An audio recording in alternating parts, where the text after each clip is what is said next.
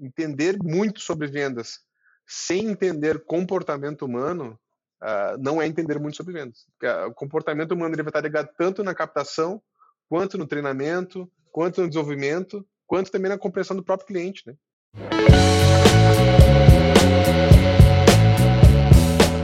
Fala pessoal, bem-vindos a mais um episódio do Jogo dos Negócios, onde hoje eu tenho um grande amigo, um grande profissional, Jean Guareschi.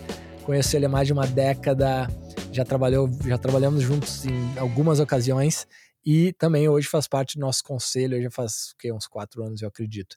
Com isso, Jean, obrigado pela presença e já arranca aí nos contando a tua história, a tua jornada para galera te conhecer. Fala, Márcio, cara, que satisfação enorme estar aqui. É, o, como o Márcio comentou, a gente se conhece aí, acho que mais ou menos desde 2011, né, um pouco mais de uma década. E acompanhar esse cara aí é, é, é realmente uma, uma, alegria. É um cara que eu sempre quis manter no radar, mesmo quando ele saiu aqui do Brasil. E eu tenho certeza que eu fui um dos caras que mais enchi o saco dele para começar esse podcast. Então, ver esse negócio começando, decolando, é realmente uma alegria. É, bom, minha história, sendo bem objetivo, né, ela sempre teve ligada à área comercial e ao marketing. Né? É, é engraçado assim, né? Esses tempos eu, vi até uma pessoa falando algo de, no seguinte sentido, né? Uma mãe preocupada em, em conseguir um emprego para o filho vai lá e fala com o patrão: olha, se tu conseguisse qualquer trabalho para o meu filho, pode ser qualquer coisa, até vendas. É. Né? até vendas seria ótimo, né? É e bom. eu vou dizer que comigo não foi muito diferente, tá, pessoal? Eu, eu tava, cursei administração na URGS, aqui em Porto Alegre, moro em Porto Alegre, no Rio Grande do Sul. Não, comecei a trabalhar muito cedo, comecei a trabalhar aos 12 em negócios familiares. Me emancipei aos 17 anos, entrei na URGS. Aí lá comecei a ver a galera já buscando estágio, usando terninho e tal. Entrei no processo seletivo da Anshan, que é a Câmara Americana de Comércio. É uma, uma empresa que está em mais de 100 países, pô, e é todo o ambiente todo chique, a galera de terno, altos executivos, treinamento. Né? Eles dizem que ah, 70% das maiores empresas do, do, do Brasil são associadas, e são mesmo, né? Entrei no processo seletivo, mais de 500 pessoas, no fim passei no processo, eram quatro vagas. Ganhei a passagem para São Paulo, cheguei em São Paulo, meu cargo era Acquisition. Era um nome bonito, chique, né? Quando eu uhum. cheguei em São Paulo, depois de cinco etapas de processo seletivo e um monte de coisa, quando eu cheguei em São Paulo, eu descobri que eu ia ser vendedor. Né? E, e desde então eu faço essa brincadeira, assim, é, eu lembro que até uma vez trabalhando num projeto junto com o Márcio, né?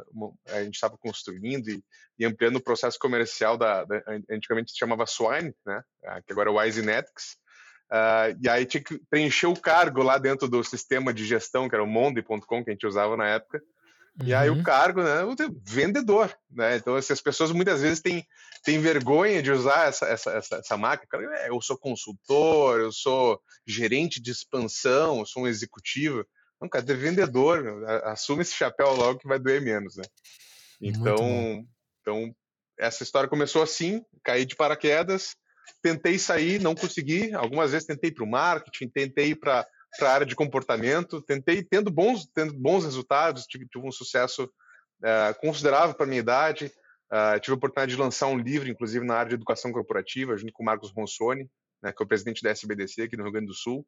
Né, o livro está indo para a terceira edição, até não comentei contigo, Marcos, já estamos chegando aí a duas mil cópias vendidas, né, mas, mas estando lá na, na, SBDC ainda acabei me tornando sócio da SBDC, a empresa existe até hoje, uhum. trabalha com desenvolvimento de, de, pessoas dentro de organizações, né, uh, mas acabei sendo convidado a voltar para a área comercial e aí entra uma das características dessa área, que é a característica financeira, né? Claro que a gente pode ganhar dinheiro em qualquer profissão.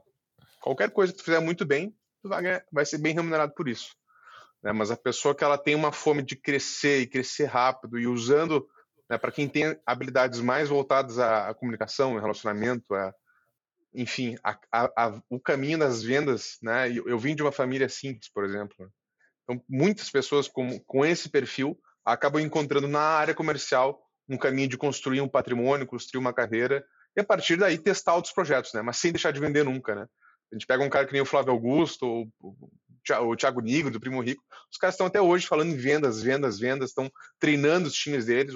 O, Flávio Augusto, por exemplo, é um cara que ele mesmo dá o treinamento para a equipe dele. Né? Eu tive, uhum. Quando eu dei consultoria para lojas Renner, na ocasião, a gente fez a formação de mais de 300 gerentes de lojas aqui do Brasil. Né? E, e, quem dava parte do treinamento também era o próprio José Galó, que foi o presidente da, da Lojas Renner que mais fez o grupo crescer, né? Então, eu, eu, vejo que isso é uma coisa que é, ela tem que estar no DNA de toda empresa, né? Principalmente a área de vendas, a área comercial, ela é o pulmão do negócio, né? O oxigênio. Então, seja do que for a empresa, se ela não vender, ela não vai se sustentar, né? Eu digo que a alma, o coração, ele é o produto, mas não adianta ter um coração se não tiver um pulmão. Né? Esse, o coração sem oxigênio ele não pulsa, ele não bate, não vai sangue, não, não vai o recurso que precisa, né? Então, na minha trajetória, uh, também fui já fui franqueado né, da Prudential. A Prudential é uma seguradora que também tem mais de 40 países, tem 147 anos de mercado, né? Administra mais de 7 trilhões de dólares em ativos. Uh, pude competir, ganhar alguma, uma série de premiações nessa área. Para mim, a mais importante foi a das 50 semanas consecutivas. Então, quando você entra, você tem um, um desafio que é durante 50 semanas consecutivamente, Natal, Carnaval, Inverno, Verão, uh, colocar o terninho, pegar a tua pastinha e fazer três contratos por semana, todas as semanas. Né? Uhum. Né? Então, são contratos aí de 10, 20, 30 anos, então não é algo simples, uh, não é algo fácil. Aliás, é simples, é muito simples de ser feito, mas não é nada fácil. Né? E acho que isso já começa a entrar um pouco aqui no, no assunto central do, do que é o, o, a nossa conversa hoje, os pontos que o Márcio é, pediu que eu sugerisse, né? Eu acho que a relação entre comportamento, perfil e vendas, né, é, é, o, é o, é o principal mix, né? Uhum. Para fechar, uh, de, no final, da, eu ainda estava como franqueado da Prudente quando recebi um, um convite de uma construtora que se chama Lix, né? Uma construtora que está num processo muito grande de expansão aqui no Brasil. Hoje ela fatura mais ou menos 30, 40 milhões por mês, né, dá oh. acima de 400 milhões por ano. Uh, é a maior consultora do Paraná ela está num franco processo de, de, expansão nacional. Então, eu estou abrindo a organização aqui do Rio Grande do Sul. Uh, nessa semana mesmo, por coincidência, eu estou contratando 24 gerentes comerciais, assinando com todos eles. Estou uh, num processo já de seleção e, e execução de, de, dessa abertura desde de novembro a outubro, mais ou menos. Então a gente começa semana que vem, segunda-feira, né, de manhã, o treinamento desses gerentes comerciais. Cada um vai ter um time entre 8 e 10 pessoas, então estamos falando de um time comercial aí com em torno de 240, 260 pessoas. Claro que existe uma rotatividade, é, estou dando números que são iniciais, a gente tem capacidade de crescer esse time ainda, isso só para a Operação Sul, né? a gente já tem um time com mais de 200 pessoas na área comercial de Curitiba, Uh, a gente tem um investimento mensal em, em mídias aí de, uh, que geram hoje mais de, de 15, 20 mil leads por mês. Então, já temos um processo comercial, um funil de vendas muito bem estabelecido. Uh, para mim, tem sido uma experiência muito interessante para aprofundar alguns conceitos que às vezes a gente a gente consegue enxergar em organizações menores, mas não nesse nível de profundidade, né? Então, por exemplo, divisão, né? coisas que a gente discutia antigamente, mas como dividir entre SDR, né? O, o Hunter, o, o Farmer, o Closer, essas coisas assim, estou conseguindo ver um pouco melhor na prática e ver os desafios que tem entre as equipes, entre a equipe digital, a equipe offline, entre o marketing e o time de vendas. Então, acho que tem muita coisa interessante aí para a gente falar sobre isso, como escolher essas pessoas também, né? E, enfim, muita coisa aí por vir. Estou bem, bem ansioso, mas também não quero monopolizar. Então, é, a, a minha função hoje é como diretor comercial, uhum. estar à frente desse time aí, uh, está startando a operação, né? E a gente está com previsão aí de lançar ainda esse ano também no Nordeste, uh, iniciando por Natal, Rio Grande do Norte. Uh, depois temos Rio de Janeiro, Goiânia, Belo Horizonte, Campinas. Então, Ótimo, ótimo, muito bom. Já, é, entrando no comportamento ali, né? Que que tu, bom, que nem tu falasse, é, pô, tu, uh, publicou um livro aí na área com, com um outro autor, se eu não me engano, né? Uh, em dupla. E vocês, uh, o que que tu resume aí para nós, assim? É uma área que tem vasta, vasto conhecimento, é uma área que eu sou muito fã, assim, porque ela é muito aplicada, né? Cara, eu, eu penso. Eu, eu comentei isso para uma outra pessoa hoje. Eu penso algumas vezes ao dia sobre esse assunto de personalidades, porque o cara aplica todo dia. Então, o que, que tu pode nos dizer nessa área aí? Perfeito. Bom, acho que o primeiro ponto é entender que não existe ferramenta perfeita. Né? Então, acho que uma das principais falhas que eu vejo uh, nos cursos, nas literaturas relacionadas à área de avaliação comportamental, de definição de perfil, testes de personalidade, DISC, temperamentos, MBTI, fit cultural, entre outras, né, uh, entre outras, né, linguagens múltiplas do, do Gardner, uh, enfim, existem diversas ferramentas hoje no mercado, né, e é como se cada uma delas tivesse um pequeno fragmento, né, ou tivesse uma faceta daquela pessoa, né? Então, por exemplo, estou falando com vocês, vocês estão enxergando aqui no rosto, mas vocês não estão enxergando minha nuca.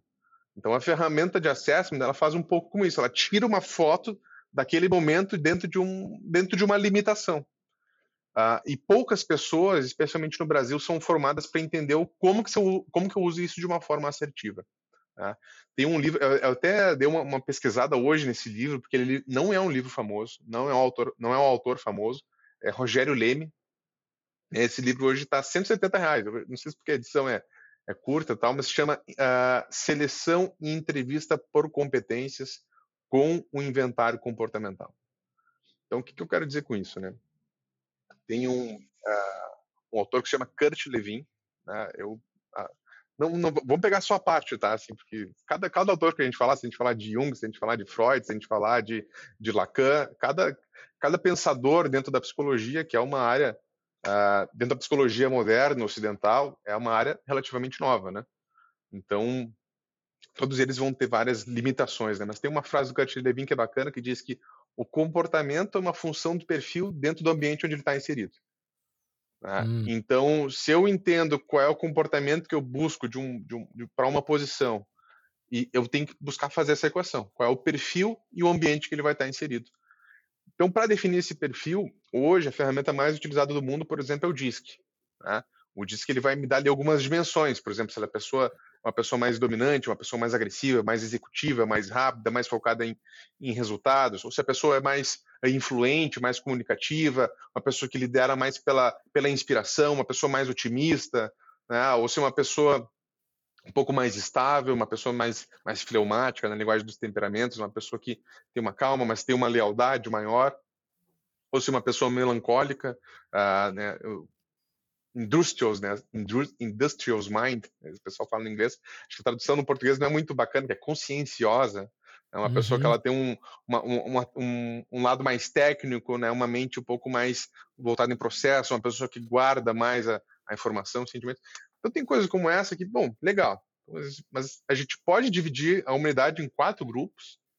Será que é assim, né? E aí, a gente, aí entra um outro lado negativo dessas ferramentas, que é o seguinte: quando a gente começa a olhar para esse assunto e olha ele de uma forma superficial, às vezes a gente comete mais erros do que acertos. Uau. Né? Porque uhum. o que uhum. acontece? Ninguém é só, só, só dominante, ou só influente, ou só melancólico, ou só estável. A gente é sempre uma combinação dessas quatro coisas. Uhum. E quando eu falo a gente, não é, não é, não é o meu, meu ser por completo. É neste momento, dia, a gente está gravando agora em fevereiro de 2023, é, neste momento, é como se eu tirasse uma foto, uh, e essa combinação, por quê? Porque a minha própria forma de ser está sendo afetada pelo ambiente onde eu estou inserido. Então, uhum. se eu estou uhum. inserido agora numa posição que está me cobrando resultado e velocidade, é normal que eu aumente esse indicador e quando eu for lá preencher o formulário, eu, me, associe, me associe com aquela característica. Então, a gente tem esse aspecto das distorções. Eu, por exemplo, se alguém me, vou participar de um processo seletivo, uma empresa me manda o DISC. Ah, eu quero que tu faça o teste comportamental. Sinceramente, eu consigo preencher e chegar no resultado que eu quiser, que combine mais com a posição.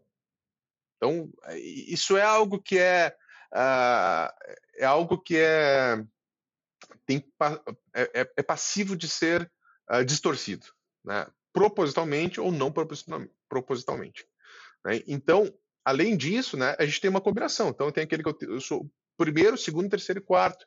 A combinação entre eles é diferente. Outra coisa, duas pessoas com exatamente o mesmo gráfico de perfil, o mesmo gráfico disco, o mesmo gráfico MBTI, por exemplo, na realidade, na vida real, elas podem ser completamente diferentes. Né? Porque esse gráfico ele não está me comparando com outros, ele está me comparando somente comigo mesmo. Inclusive, eu, por exemplo, que não tenho uh, o, o, nível de dominância alto, né, no meu gráfico, eu sou mais dominante que muitas pessoas que o principal é a dominância. Por quê? Por uhum. trajetória, por experiência, por maturidade. Poxa, a pessoa já, já passou por experiências profissionais, já tem, tem uma família, tem, tem outras responsabilidades que já amadureceram a pessoa ao longo do tempo.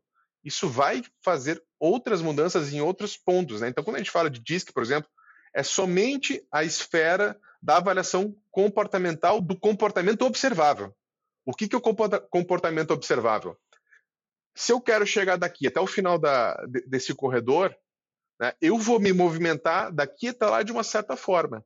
Um observador que estiver externo a mim, né, a pessoa que estiver sentada aqui do lado, por exemplo, ela vai enxergar a velocidade com que eu caminhei até lá, se eu, me, se eu parei no meio do caminho para tomar uma água, uh, se eu me desconcentrei nesse meio tempo, se, o meu passo foi mais equilibrado, menos equilibrado. Ou seja, tudo isso, é, é, quando eu digo observável, literalmente a pessoa pode observar aquilo se manifestando. Então, uma pessoa que tem um perfil mais agressivo, a, as outras pessoas vão conseguir enxergar isso uh, materialmente. Né? Ela vai se comunicar de uma forma mais agressiva. Mas eu não estou entendendo atrás disso quais são as motivações da pessoa.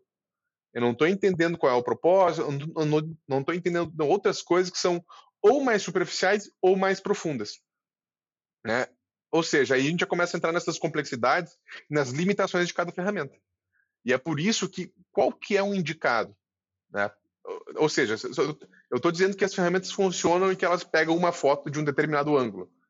Mas se elas não são suficientes para mapear todo o perfil de uma pessoa, elas são úteis? São. Dentro de qual uh, contexto? Dentro de contexto que a gente chama de um inventário comportamental. E aí vem a questão da posição, da vaga e do ambiente, né? Por exemplo, a, a, a empresa onde eu estou atuando agora, nessa construtora, uma empresa que, cara, eu estava agora no carnaval, segunda e terça-feira, fazendo entrevista.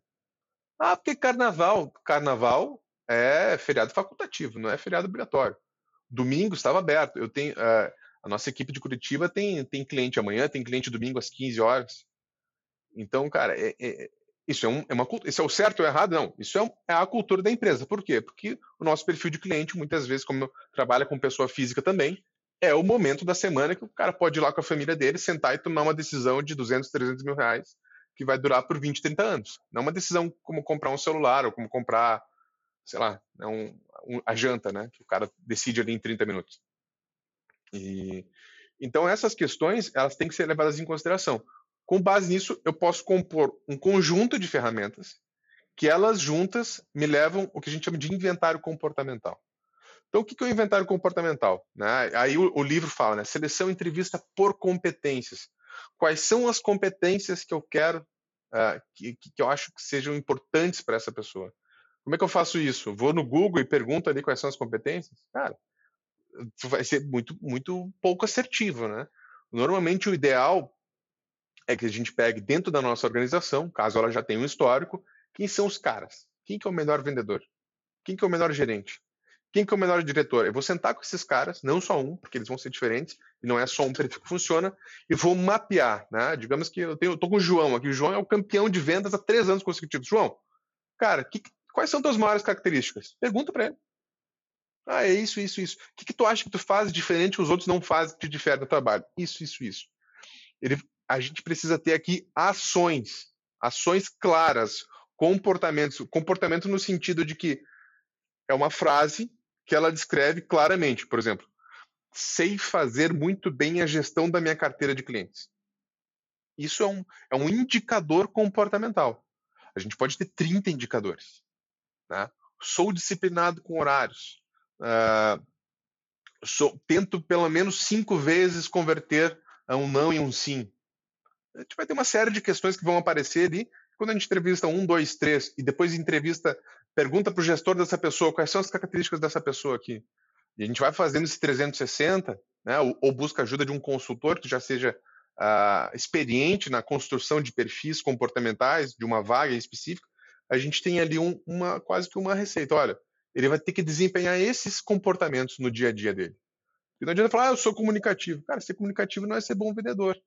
Ainda mais nos dias de hoje, onde cada vez mais a venda está sendo. Sempre foi um processo mas cada vez mais está sendo entendida como um processo. Né? Onde eu trabalho com funil com 20 mil leads, o meu vendedor não é o cara boa praça que chega, dá bom dia para todo mundo, abraça, sorrisão, mostra os dentes. Isso, isso é legal, isso afeta, sim, quando eu vou lá finalizar o closer, fazer o processo de fechamento, Mas, cara, o, o, o vendedor que ele é organizado, que ele atende os leads dentro de uma dentro de uma rotina, dentro de uma escala de atendimento, que ele entende quais são os gatilhos no script, utiliza isso a, for, a favor dele, hoje em dia tem mais resultado, principalmente no volume. É claro que aí entra também uma complexidade, se é uma venda consultiva, se é uma venda com ticket médio, com ticket uh, médio-baixo, ticket médio-alto, tudo isso vai afetar. Mas é um conjunto de situações. E o que a gente precisa montar é montar um, uma espécie de um arquétipo de qual é o vendedor ideal da minha empresa, dentro da minha cultura e com o meu perfil e com o meu perfil de cliente. Então, essa composição vai me dar uh, esse perfil, descrição do perfil de vaga que normalmente mesmo em empresas de médio, grande porte, no Brasil ainda é muito mal feito. Muito mal feito. Né? É uma descrição normalmente muito vaga ali, tem algumas linhas. É, é, tanto é que, por exemplo, quem participa de processo seletivo de multinacional, normalmente tu, tu pega o job description lá no, no, no LinkedIn, né? Por exemplo, para mim volta e meia tá, aparece, né? Ah, cargo tal, uh, ah, 300 mil dólares ao ano, descrição. Cara, a descrição deles é muito específica. Eles sabem exatamente o que eles. Então, primeiro, ele já tira o candidato que não é o candidato certo. O cara olha aquele job description e fala: não, não é para mim. E segundo, que eles, quando esse cara sentar para fazer entrevista, eles sabem quais são as perguntas, e aí entra o outro ponto. Ah, porque tudo isso que eu estou falando até agora, das ferramentas do inventário comportamental, é para montar, digamos assim, a minha matriz. O outro ponto que entra agora, e que eu vejo que também é muito simples de se aprender, né? Eu, eu, eu, formei um curso aqui no, no, Rio Grande do Sul também que se chamava Avaliador Comportamental. A gente chegou a executar ele em São Paulo, em Curitiba. Uh, tivemos 19 edições presenciais, uh, enquanto eu estava nessa BDC. O curso continua até hoje, já, nem sei que edição que já está, mas também ele é um curso que engloba essas ferramentas de assessment, mas também a parte de entrevista comportamental, que ele mostra, beleza, eu já tenho aqui mapeado quais são as competências os comportamentos que eu preciso dessa pessoa. Mas como é que eu sei se esse candidato tem ou não tem essas competências? É, hoje a gente está num momento onde muitos dos, dos processos de, de, seleção começam de uma forma online para depois finalizar no presencial. A gente não fica chamando hoje cada candidato uh, presencialmente para ver se o cara tem o fit ou não. A gente chama ele para uma videochamada. Agora eu estou sentado aqui, eu estou no Brasil, o Márcio está nos Estados Unidos. Como é que eu faço para olhar para essa câmera, fazer uma pergunta para o Márcio e fazer, botar nas minhas anotações se ele tem ou não tem aquela competência? digamos que eu mapeei ali 5, 7, 8 competências principais.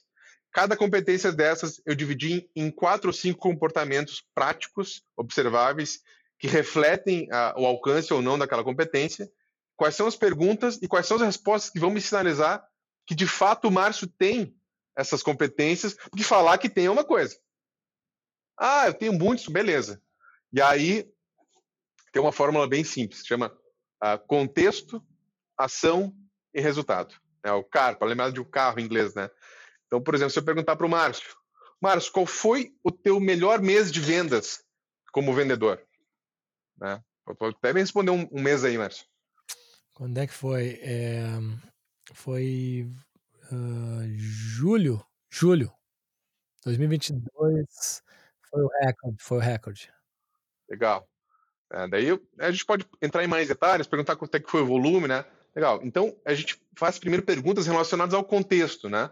Então, ah, melhor comparado ao quê? Ao ano, a, a, história da empresa? Legal. Depois a gente vê qual é a, a ação. Né? Então, Márcio, dentro desse resultado, quanto por cento desse resultado foi tu que fez? Tá? Zero. Por quê? Porque... Ah, equipe boa. É, então, assim, o que, que acontece? Muitas vezes o candidato, quando ele responde isso, ele está respondendo o que o time fez, principalmente quando é. a gente fala de cargo de gestão, Uh, mas a verdade é o que a empresa fez, não é o que ele fez, né? E aí, se a gente pergunta especificamente quais foram as ações que ele fez, né? Beleza, ah, julho foi o melhor mês. Márcio, quais, quais foram as ações que tu implementou que tornaram julho o melhor mês de todos? Uhum. De repente ele vai falar, não, é porque meu concorrente quebrou. É porque, assim, não tem nada, não existe mérito do candidato, né, em relação àquele resultado. E o último ponto é o resultado. Né? Às vezes a pessoa engrandece isso, mas quando a gente faz mais perguntas para entender o impacto daquele resultado, a gente vê que na verdade é um resultado corriqueiro do dia a dia, o, o mínimo esperado, e, as, e, e, o candidato ali te vendendo o que foi, nossa, isso aqui foi algo muito fora da curva, e, e na verdade aquilo era a curva. Era, uhum. ah, ele, eu bati a meta em julho. Não é que ele estourou a meta, ele bateu a meta em julho. Ele bateu a meta um mês e está querendo te vender que o cara é o melhor de todos, né?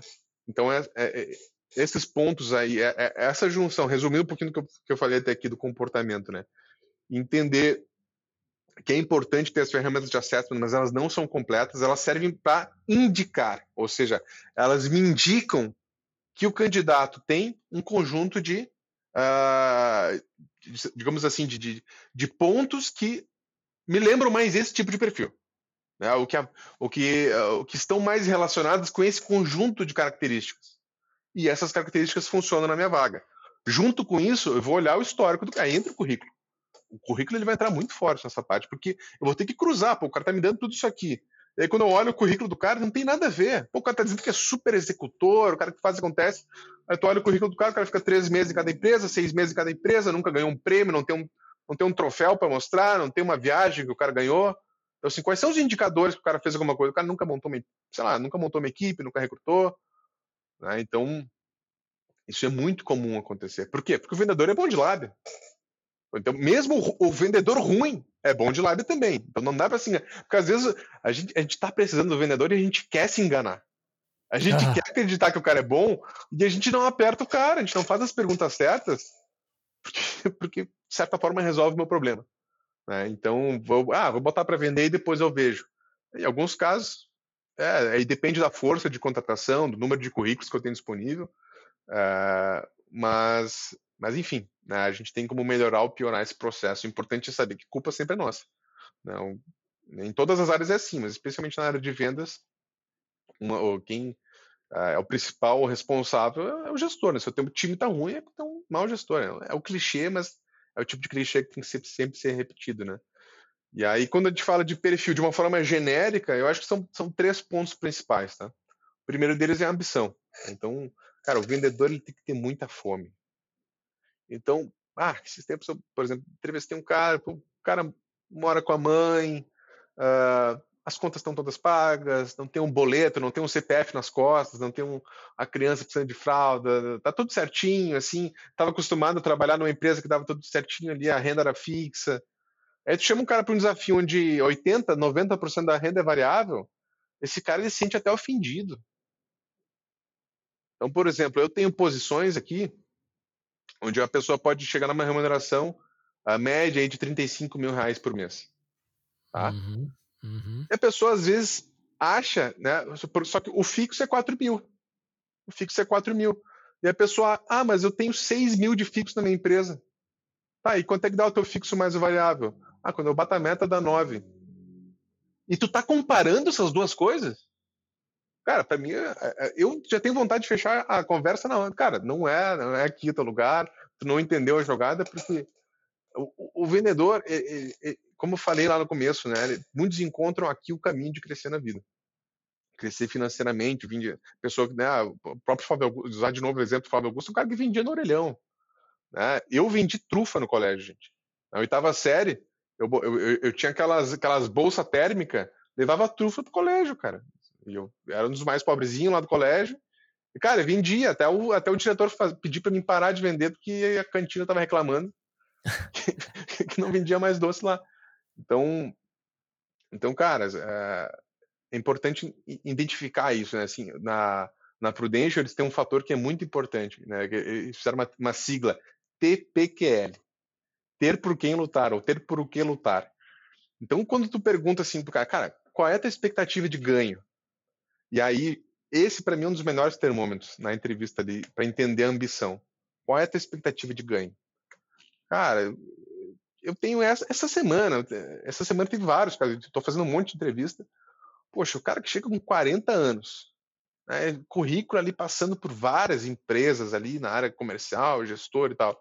o cara me fala que quer ganhar 8, 10 mil reais. Na, me, me, me, né, quem estiver me escutando, por favor, não, não entenda mal, é, é o setor de vendas é um setor à parte. O cara que uhum. quer trabalhar como gestor na área de vendas me fala que, ganha, que quer ganhar menos de 10 mil por mês, cara, esse cara ou não sabe nada de vendas, uhum. ou o cara não quer nada com nada. Não é possível, cara, não tem como. Venda, a, a área comercial é uma das áreas que mais tem oportunidade de trabalho, que mais tem vaga, que mais tem rotatividade. Porque as pessoas vão, vão mudando de empresa, vão, vão crescendo, né? Todas as minhas últimas movimentações foi por convite. Então não fui, ah, eu perdi o emprego, agora vou ter que procurar um emprego. Não. O cara que é bom vendedor, uh, o cara tem 10 propostas por ano de trabalho. Inbound. O cara tá arrebentando e todo mundo na vida do cara, do relacionamento, do networking profissional sabe que esse cara vende, ele vende bem. Então, pô, se eu sou vendedor, estou escutando isso aqui e eu não recebo proposta para trabalhar em outras empresas, cara, acende um alerta aí que tu não tá indo tão bem, cara. E aí entram uhum. outros fatores, né? Por exemplo, uh, cara, dress code. Pô, uhum. é, agora é sexta-feira, aqui no Brasil, que é sexta-feira, 8 horas da noite. Eu podia estar tá aqui com, sei lá, vestido de qualquer forma? Podia, cara, o Márcio é meu amigo e me receber. Cara, mas eu tenho uma preocupação com a minha imagem. Pô, mas então tu é vaidoso, tu é fútil. Cara, não tô nem aí pra vaidade. Né? E eu, só que a, a, forma como a gente se veste, ela vai gerar um impacto, querendo ou não, ela vai gerar um impacto. Eu tô dizendo que tu tem que usar um terno e gravata todo dia, 24 horas por, 24 horas por dia, não. Mas, mesmo, por mais simples que for usar a, a, a, o teu código de vestimenta, digamos assim, ele vai, ele tem que refletir as tuas ambições. Né? Então, tem um vídeo que ficou muito famoso no digital que era da Amy Cuddy, que era o Fake It Until You Make It. Então, cara, tenta sempre se vestir um nível, a, a, não é se vestir caro. E, e, aqui é um ponto importante também, porque às vezes o pessoal pensa, ah, mas eu vou me, me vestir bem, é muito mais caro. Não é, cara. Uhum. O, que, o que custa caro é se vestir de forma casual. Porque se tu pega uma camisa de marca que tem uma estampa, que tem uma coisa diferente ali, com a marca da moda ali, Supreme ou sei lá o quê, aquilo marca. Agora, se tu tem três cores de terno, né, um, um preto, um azul e um bege, tu tem quatro camisas, dois sapatos, cara, tu faz 50 combinações. Tu nunca uhum. vai estar mal vestido. Então, assim, uhum. com, com, menos dinheiro, tu consegue estar melhor vestido e vai fazer diferença. Né? Então, assim, uh, e isso serve para gestor. Né? Porque tem muito gestor também, o cara saiu, eu não estou mais na frente de venda, eu não estou mais sentando com o cliente. Cara, escutem o que eu vou falar para vocês. o vendedor, ele vai comprar vocês. Ah, eu, eu, já disse isso umas quatro vezes para o meu atual gestor, eu respondo para o vice-presidente da empresa. Quando eu fui fazer o processo seletivo, eu estava num momento bacana, não estava afim de mudar. E eu falei, cara, mas eu te comprei. Ah, então, até o meu antigo gestor, né, a, a, nesse também, mas eu já tive um gestor que eu observei qual era a meia que ele estava utilizando que eu olhei assim, cara, esse cara tá bem, esse cara tá alinhado, esse cara tá ganhando mais dinheiro que eu, isso é muito importante.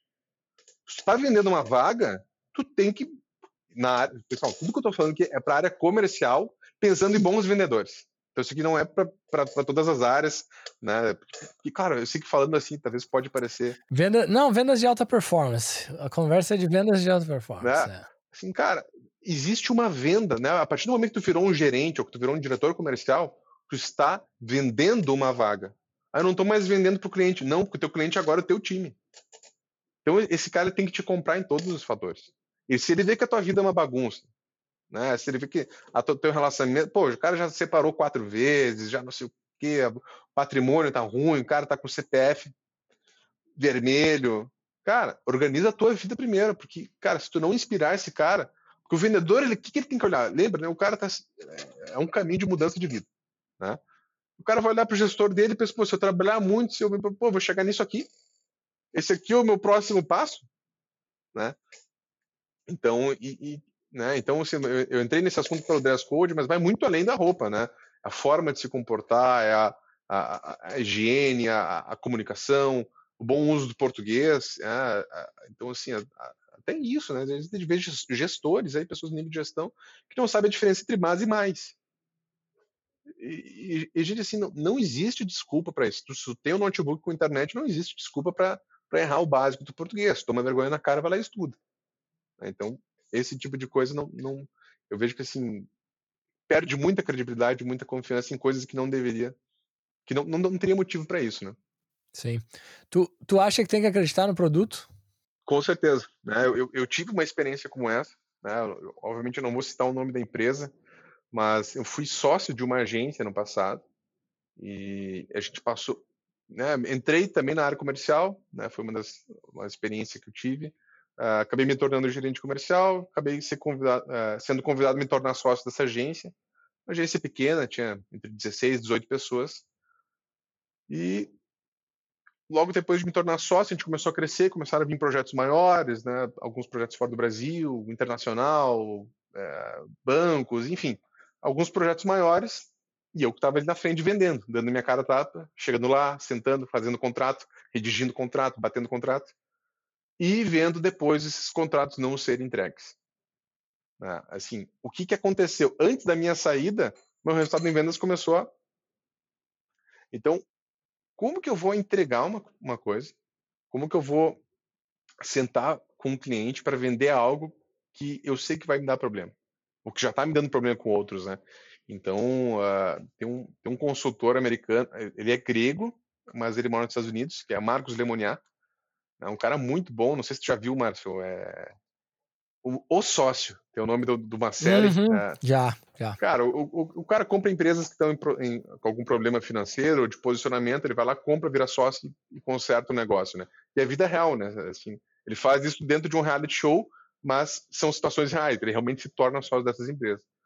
E ele sempre, ele sempre divide em três pontos, ele olha para três pontos, né? Pessoas, produtos e processos. Uhum. Então, se eu, se eu não tiver com um produto alinhado, né? Uh, que o produto vai refletir nessa, o produto, os três, né? Os três pontos vão refletir no nível de confiança que eu tenho na empresa como um todo. E quando essa confiança cai, a venda ela cai. Né?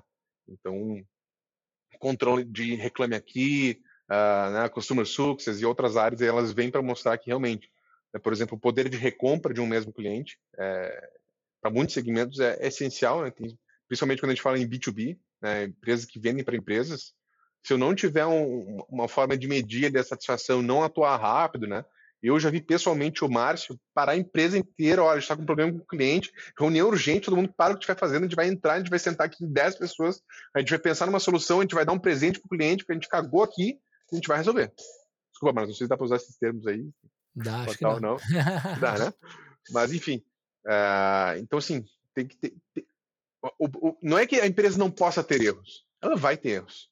Né? Ainda mais se ela estiver crescendo, enfim, não tem como tu vender milhares de produtos ou centenas de contratos e não ter problemas. O ponto é como que a empresa reage quando tem um problema. Ela simplesmente bota para baixo do tapete, porque ah, isso é o que vai passar a confiança. Porque se, se eu estou vendendo uma solução e quando ela, quando dá errado, eu sei que a empresa vai fazer uma forma de, de, de resolver aquilo, beleza. É porque o vendedor ele sempre pensa no, no próprio networking que ele também tem, né? Então, senão se, se torna aquele famoso picareta, né? O cara que vende qualquer coisa para pegar a comissão, né? Uhum, total. E, e conta um pouco mais da, do treino por etapas, a, o processo de vendas como um todo aí. Bom, o, o processo de vendas, né? Isso é uma coisa que também é, eu acho que quem teve um grande impacto nisso no Brasil foi a Resultados Digitais, né? Foi pelo menos quando eu acompanhei isso, né? Eu, Uh, comecei a acompanhar isso ali por volta de 2011, 2012 também. Uh, que eles trouxeram, na verdade, eles fizeram uma grande jogada, né? Eles se inspiraram na HubSpot. A HubSpot foi uma empresa que tem dona de um CRM, né? E, e foi uma das que, principal, principais divulgadoras do termo inbound marketing, esse marketing por atração, né? E que acabou consequentemente dividido entre inbound e outbound marketing, ou seja, uma venda passiva, uma venda onde, o cliente vem até mim, né? uma venda passiva, uma venda ativa, onde eu vou até o cliente. Essas coisas começaram a se dividir, começaram a vir algum, alguns termos mais específicos né, do mercado. Né? A gente tem hoje livros aí como Receita Previsível, por exemplo, que foi um dos caras que fez o Salesforce crescer, que também é um dos principais uh, ah, CRMs do mundo, aí, se não o principal hoje em dia. Uh, então, a área comercial ela sempre teve literatura, né? mas por muito tempo ela acabava sendo meio que aquela literatura de aeroporto, assim, uma coisa meio motivacional, ah, uma coisa meio assim. E o que a gente está fazendo aqui é um bate-papo, né? Então eu estou falando coisas aqui sobre ambição, sobre perfil, mas, mas isso não é um estudo técnico, isso aqui é uma, é uma conversa. E uhum. o que a uhum. gente via na literatura de vendas até, até 2005 era uma conversa traduzida para um livro, era um tipo de conteúdo que misturava motivacional com algumas técnicas ali, mas principalmente depois desse uh, startup enxuto e outros movimentos de, de, de, digamos assim, de profissionalização do empreendedorismo, né? principalmente que, poxa, tu ser um empreendedor hoje em dia é muito mais fácil e muito mais barato do que em qualquer outra época. Né? Antigamente, para te entender os processos, abrir uma empresa, abrir um CNPJ, né? 60 dias, aí tem que contra, comprar um, contra, uh, contratar um contador, fazer todo um processo, contratar uma consultoria, porque não tinha. Vou no Google ali, vou no YouTube e vejo como é que eu monto um, um negócio. Não, não, tinha isso, né? Não tinham negócios digitais, as coisas eram todas físicas, né? Então, o estudo moderno da área comercial, ele, ele é muito recente, eu diria. E hoje em dia eh, já se fala mais também sobre se dividir essas etapas, né? O que torna se fala, não, se executa, né? A nossa empresa, por exemplo, tem uma área de pré-vendas uh, em Curitiba 15 pessoas, aqui em Porto Alegre 15 pessoas. Então vamos lá, né? Começando pelo básico, né? Pré-vendas, né? Que seria a parte de qualificação de leads, né? O lead é um cliente potencial, né? uma pessoa foi lá, viu um anúncio meu, chegou no meu site, pediu um orçamento, falou, oh, eu tenho interesse nesse produto aqui né? ou, ou baixou um material rico, enfim. Né? Um lead é um contato de uma pessoa tem interesse em comprar algo da tua empresa. Eu vou lá e vou pegar o meu time comercial, pô, que ganha super bem e que tem um tempo super escasso, e vou colocar ele para atender 25 mil leads. Uhum. Pessoa física, faz sentido isso? Claro que não.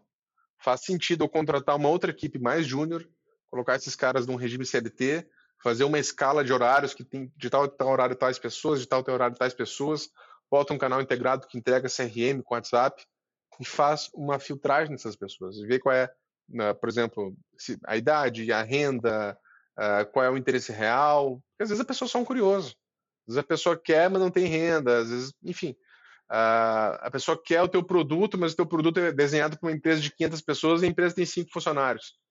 Pô, eu vou pegar o meu cara lá que é uma águia das vendas, um avião, e vou botar ele para falar com esse lead. Ou o cara vai ser, vai pensar nele e, e, vai ser muito objetivo e não vai ser atencioso com o cliente.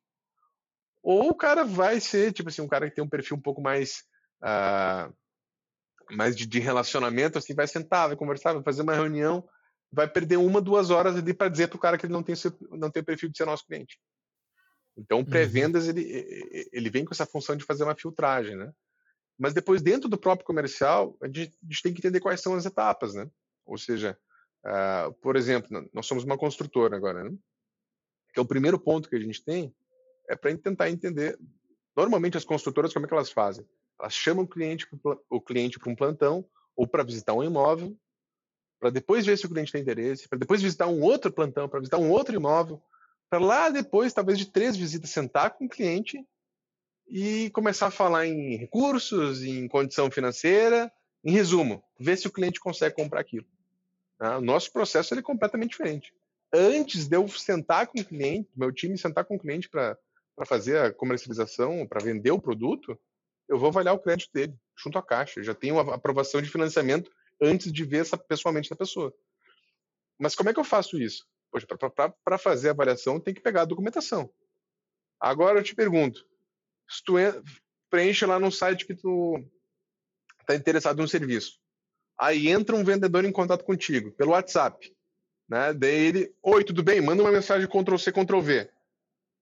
Aí tu responde, ele já um segundo depois ele já manda o Ctrl C, Ctrl V 2.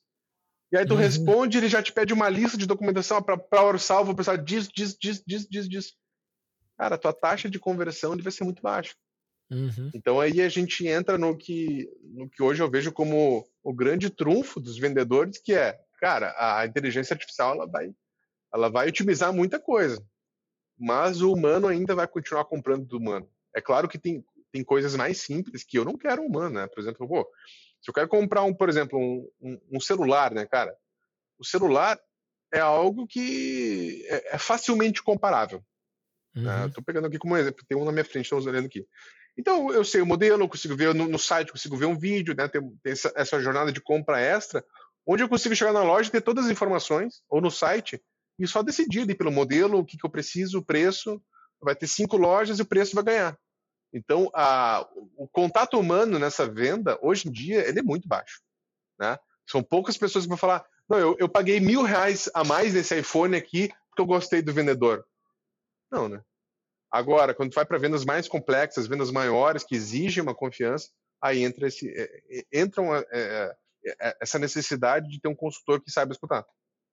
Um consultor, um vendedor, um, enfim, como, como quiser chamar aí a função dessa pessoa, né? Então, entender essas necessidades do cliente, porque o próprio cliente ele não sabe Né? Porque para a inteligência artificial substituir essa pessoa, o comprador deveria saber exatamente o que ele precisa. E na maioria dos casos não é o que acontece. Tá? Uhum. Usando o nosso exemplo aqui de imóveis, às vezes o cara tem uma renda suficiente para comprar um imóvel de 200, 300 mil e ele está indo visitar um imóvel de, de 900 mil reais. Né? Ou, ou, nem sabe que ele pode comprar um imóvel com a, renda que ele tem. Então a gente muitas vezes tem que partir do pressuposto que o cliente não sabe exatamente o que ele quer. E aí esse processo de entender, melhor de filtrar, uh, é, é, um primeiro ponto do processo. Né? Então fazer esse, esse, processo de inquisição dentro de uma esteira que já esteja ordenada, né? Ou seja, eu vou entender, uh, buscar ter a atenção, o interesse, o desejo do meu cliente, para entender, beleza, quais são os indicadores que eu tenho para entender que da etapa 1 para a etapa 2 eu posso já dar esse cliente como, como ok. Né? Sem que o cliente perceba, porque o cliente não pode perceber que tá, eu estou num processo robotizado aqui. É ideal que ele não perceba isso. Mas dentro de uma conversa, o vendedor ele vai entendendo quais são os momentos. Agora já estou no momento aqui de pegar a documentação. Agora estou no, no, momento de chamar ele para uma visita presencial. Agora estou no momento de fazer uma contação. Agora estou no momento de não. Esse cara eu preciso nutrir melhor ele, preciso mandar um material rico, eu preciso convidar ele para um evento da empresa, eu preciso dar um, um acesso de demonstração de 30 dias. Né? Então, entender como funciona um funil de vendas da empresa, né? Ah, como funciona esse processo é essencial, porque quando a gente vai treinar esse time que, enfim, está sempre se renovando, que é algo normal na área comercial, eu preciso ser, ser, muito específico, né? Então a gente tem, quando a gente fala em treinamento, eu gosto de dividir em três pontos quando a gente fala na área comercial. Uma coisa é onboarding, né? O sales enablement, né? a ativação de vendas, que é o cara que está entrando, né? Ou seja, eu tenho que dar um conjunto mínimo de conhecimentos, ferramentas, regras comerciais, uh, materiais, né? Para que esse cara consiga executar o processo de vendas, uhum. né? E eu tenho que dar um processo comercial, um roteiro, um script, um norte ali para o cara saber como ele começa. Isso se faz aí nos, entre três e seis meses, né? Ou seja, quanto tempo demora para uma pessoa que chegou com zero de conhecimento da empresa uh, conseguir fazer a primeira venda, conseguir fazer 50% da meta e conseguir fazer 100% da meta. A primeira venda ele consegue fazer no primeiro mês. No, ter, no terceiro mês ele consegue bater 50% da meta. Em seis meses ele já está no nível uh, de conhecimento que ele consegue fazer 100% da meta estipulada para ele. Inclusive, meu próprio plano de remuneração pode acompanhar isso. Dar um incentivo, um, um bônus um pouco maior no começo, sabendo que tem uma curva de aprendizado. Né? Mas isso é treinamento de onboarding. Agora, o que a gente vê nas empresas, muitas vezes, que a empresa só não tem um onboard ou só tem um onboard.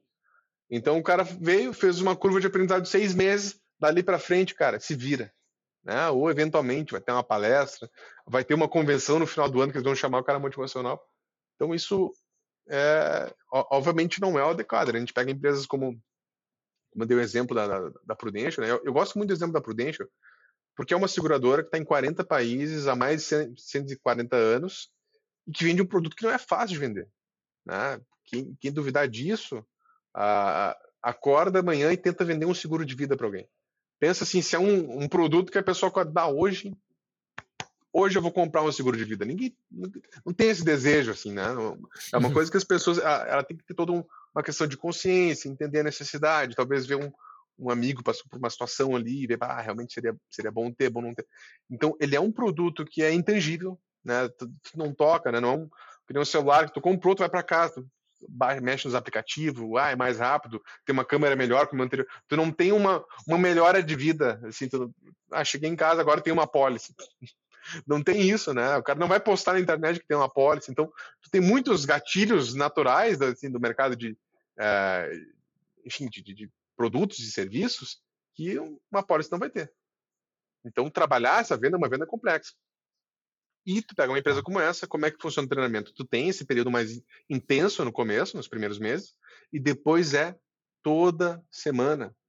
Todas as semanas, mas por quanto tempo? Para o resto da vida. Então, é. por exemplo, lá a gente fazia quinta-feira de manhã, toda quinta-feira de manhã treinamento. Esse era o treinamento mínimo. Por semana podia ter dois ou três treinamentos. Então, essa noção de, de, de, de, de eterno aprendiz, de um aprendizado, de um aprendizado constante, é, é, ela é importante que a organização tenha e que ela saiba que ela não pode colocar um treinamento, ah, surgiu um produto novo, eu vou lá faço um treinamento de produto novo. Mudou uma regra ou, ou, ou, mudou uma lei que afeta o nosso mercado e agora vou fazer um treinamento. Isso não é treinamento, isso é, é um treinamento, mas é um treinamento assim de uma atualização. Outra coisa é treinamento do processo comercial. Por exemplo, uh, no nosso processo comercial, a gente tem a chegada, o lead vai para pré-vendas, depois vai para o vendedor, e o vendedor tem uma etapa que é coleta de documentação. Né? Eu sei que quando o lead chega para o corretor, eu preciso que 8% dos leads que chegam nesse cara se tornem uma documentação completa aprovada. Pô, se, eu mandei 200 leads para o cara e o cara está com 5, o cara está abaixo. Não tem o que discutir. E eu, como gestor, eu não vou analisar caso a caso. Eu não vou sentar com o corretor e, e falar, não, mas o. Não, cara, tá abaixo. Né? Eu não vou olhar aqui o histórico do teu lead para. Ah, não, beleza. Não, realmente. Não, não faz. Não, não é isso. A gente vai olhar para entender já qual é o erro. Alguma coisa nesse script, alguma coisa nesse processo não está certo. Porque a gente tem aqui 5, 6 anos com esse mesmo processo de histórico e, cara, todo mundo que é bom faz 8% ou mais. Então, tu não está fazendo por algum motivo. Vamos ver qual é o motivo? Ah, não está passando confiança. Vamos fazer um treinamento de como passar confiança para pegar a documentação.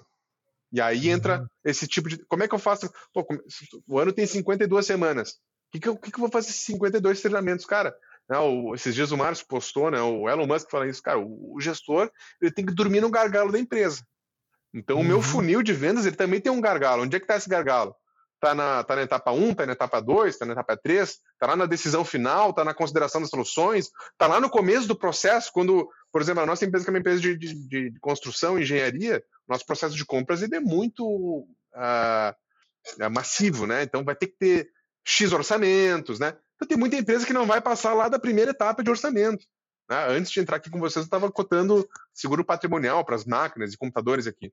Eu de cara já pedi seis orçamentos. Então tem gente que não vai passar dessa etapa. Eu sei que três vão chegar lá na etapa de decisão. Então, eu preciso entender qual é a jornada de compra do meu cliente, o que ele leva em consideração, né? E, e como que eu faço para antecipar. Preciso conhecer o mercado, preciso entender como é que meus concorrentes fazem isso, né? É, que é aquela, aquela coisa também do, do óbvio que, que, muitas vezes não é, não é feito, né? Então, uhum. Então, há pouco tempo eu, eu também estava cotando assessoria de imprensa.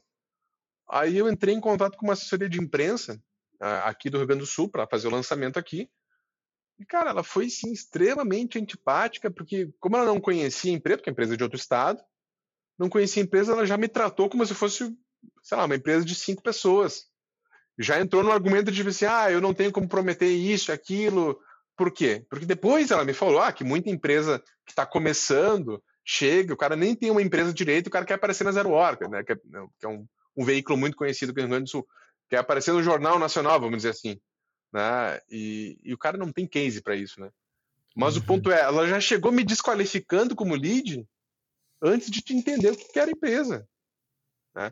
Então, uh, sei lá, por preguiça, para estar tá fazendo outra coisa, mas enfim, essa, esses pontos têm que ser observados. Né? E aí entra, entra as ferramentas de CRM, né? então, por exemplo, hoje a gente está implementando aí ferramentas que monitoram e gravam as ligações de todos os vendedores, né? o histórico, o WhatsApp todo centralizado, porque Cara, adianta sentar e perguntar pro, pro vendedor o que aconteceu, ele vai dar a versão dele.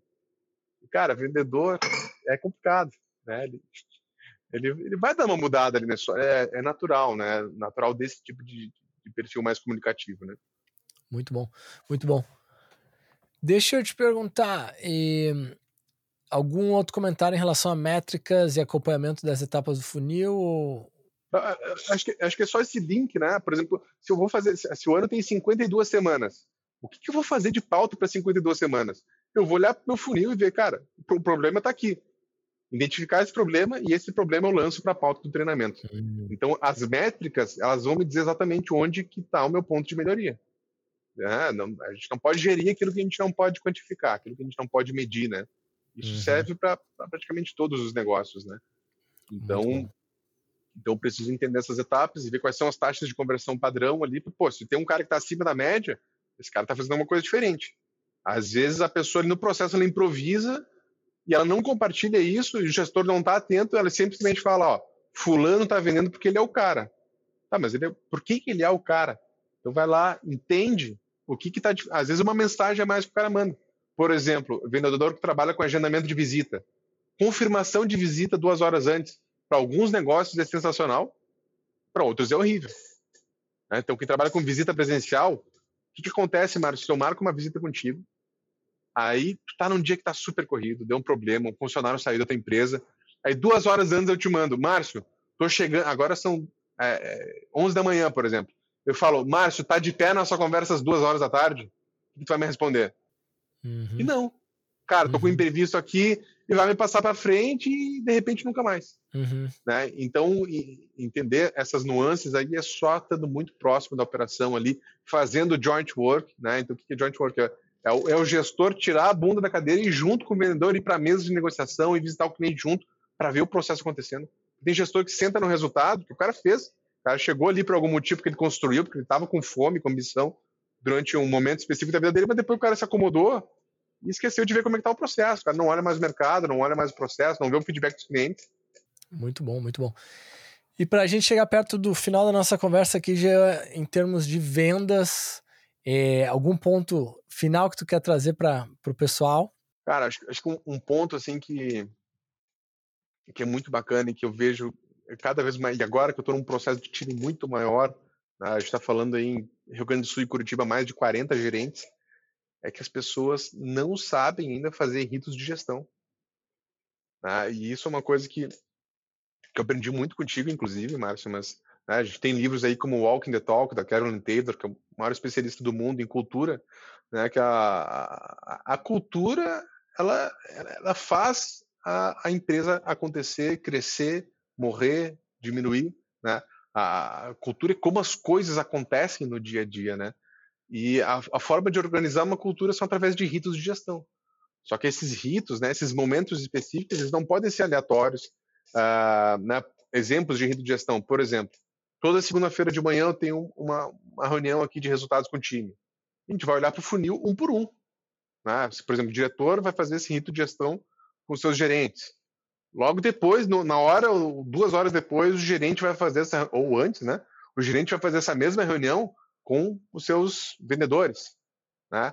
Então, esse processo de acompanhamento, porque, cara, se for deixar o ciclo comercial para ver uma vez por mês, cara, eu estou errado. O ciclo comercial tem que ser semanal, né?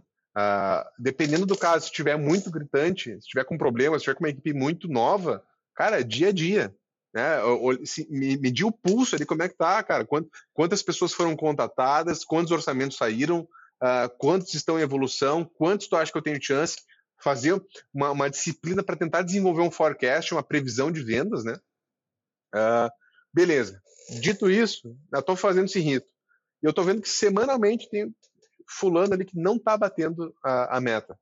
Eu vou esperar esse cara ficar três meses sem entregar a meta para depois mandar o cara embora e dizer que não, não dizer que o cara era ruim? Se eu posso ter uma reunião de um a um com esse cara toda semana, entender, olhar para a carteira desse cara, aí o gestor direto dele, né? Sentar com esse cara, entender montar um PDI, montar um plano de desenvolvimento, entender, cara, tá faltando treinamento nesse ponto aqui. Uh, quando tu lida com o teu cliente, tu tá errando aqui, aqui. Uh, os teus horários precisam mudar, ou até coisas pessoais, né? Pergunta, enfim, é quase com um coaching de vendas ali pro cara, né? Pro cara entender que, sei lá, talvez ele vai ter que mudar as, as, as rotinas de sono, as rotinas de alimentação, começar um exercício, ser mais ativo. Então, entra essa questão da modulação comportamental do cara que já está dentro porque gestão de comportamento não é só no processo de seleção, é principalmente quando o cara está dentro, e aí entra a parte de desenvolvimento, né? Então, eu, eu falei que são três áreas: tem o onboarding, tem o treinamento e tem o desenvolvimento. Que o desenvolvimento é essa parte, o cara que já está dentro e ele já conhece o processo, mas ele está com alguns gaps ali, então a gente tem que sentar com esse cara, se, se tiver um apoio uh, da área de gestão de pessoas, recursos humanos, para dar ferramentas, ou, ou, cursos, ou capacitações para esse cara uh, conseguir superar os gaps dele, né? Se, teu time, se, se cada indivíduo for superando suas lacunas, o resultado do time vai ser melhor, o resultado como gestor vai ser melhor. Né? Então, acho que esses aí são ah, alguns pontos a serem observados e que eles estão dentro desses, desses ritos. Né? Então, entender os ritos semanais, os ritos diários, os ritos mensais, os ritos trimestrais e anuais, né? pelo menos aí, de forma que eles estejam alinhados com as metas da, da organização, as metas do gestor e as metas do vendedor. Né? Então, eu, lá atrás eu falei, cara, o cara tem que ter uma fome, ele tem que ter um TPQL, né? um ter por que lutar. A única forma de fazer isso funcionar, no, não por uma semana, não por um mês, mas por dois, três anos, tem um cara que está no teu time comercial está performando por dois, três anos, é quando ele conecta o, a, as metas deles, os OKRs da empresa, com o motivo de, ó, estou lutando por isso aqui, sei lá, pela minha família, pela educação dos meus filhos. Eu conecto aquilo com aquela meta que está conectado com o comportamento do, do, dia a dia ali, poxa, ali ele, é, ali ele cria o sentido. Ali ele consegue transformar aquela ação diária, repetitiva, cansativa, frustrante, quer tomar 90 sim para ter 90 não para ter um sim, ele só consegue dar significado quando ele junta aquilo com os objetivos pessoais dele. Mas isso não acontece de forma espontânea. Isso tem que ter um momento na agenda, fechado ali na, na, na agenda. Olha, segunda-feira o gestor tem que saber que, olha, esse momento aqui da agenda, eu vou estar mexendo nesses pontos aqui. Né? Esses pontos de treinamento, esses pontos de desenvolvimento, esses pontos de, enfim, motivação. seja, porque também a pessoa precisa ser lembrada. Né? Quando a gente fala de metas de, de médio e longo prazo, a gente precisa constantemente se lembrar, realimentar, ter. A, a, pô, tem empresa que tem área comercial que não tem premiação, o cara não tem um troféu, não tem um tapinha nas costas. E a gente tem pesquisas enormes aí mostrando que o vendedor, muitas vezes, o que ele quer, ele troca de área, ganhando dinheiro, mas porque na outra empresa, ganhando menos, o cara tem reconhecimento, ele tem um troféuzinho, ele tem uma viagem. Porque, pô, as pessoas estão em volta dele e dizem, pô, o cara é competente mesmo, o cara tá indo bem, vi que ele ganhou o prêmio, postou lá na rede social, né? Porque, querendo ou não, o orgulho ele faz parte do ser humano. Uh, e, e, na área comercial, acredito que ainda mais, porque são perfis que, que têm um, né, um perfil mais ligado à comunicação, muitas vezes, né? Então, acho uhum. que essa, é, é, né, essa ligação, essa compreensão de que, olha, acho que essa é a mensagem geral do que eu queria passar aqui, né? É entender muito sobre vendas sem entender comportamento humano uh, não é entender muito sobre vendas. Porque, uh, o comportamento humano ele vai estar ligado tanto na captação, quanto no treinamento, quanto no desenvolvimento, quanto também na compreensão do próprio cliente. Né? né? Então, uhum. se eu, uhum. como gestor, preciso demandar algo do marketing, né? por exemplo, muitas vezes na nossa empresa a gente tem campanhas de, de marketing que vêm de ideias do comercial. Né? Então, mas para fazer isso eu preciso entender de pessoas. Né? Ótimo. Já foi uma aula aí de vendas de alta performance. Pena a gente não ter mais tempo hoje, a gente vai ter que marcar uma outra conversa com certeza, cara. É sempre um prazer aprender contigo aí ao longo dos anos e não foi diferente hoje também. Muito obrigado. Eu que agradeço a oportunidade, né? desejo muito sucesso aí, não só esse, mas todos os outros projetos que tu está tocando. E sigo aí, assistindo, acompanhando, aplaudindo, torcendo pelos amigos.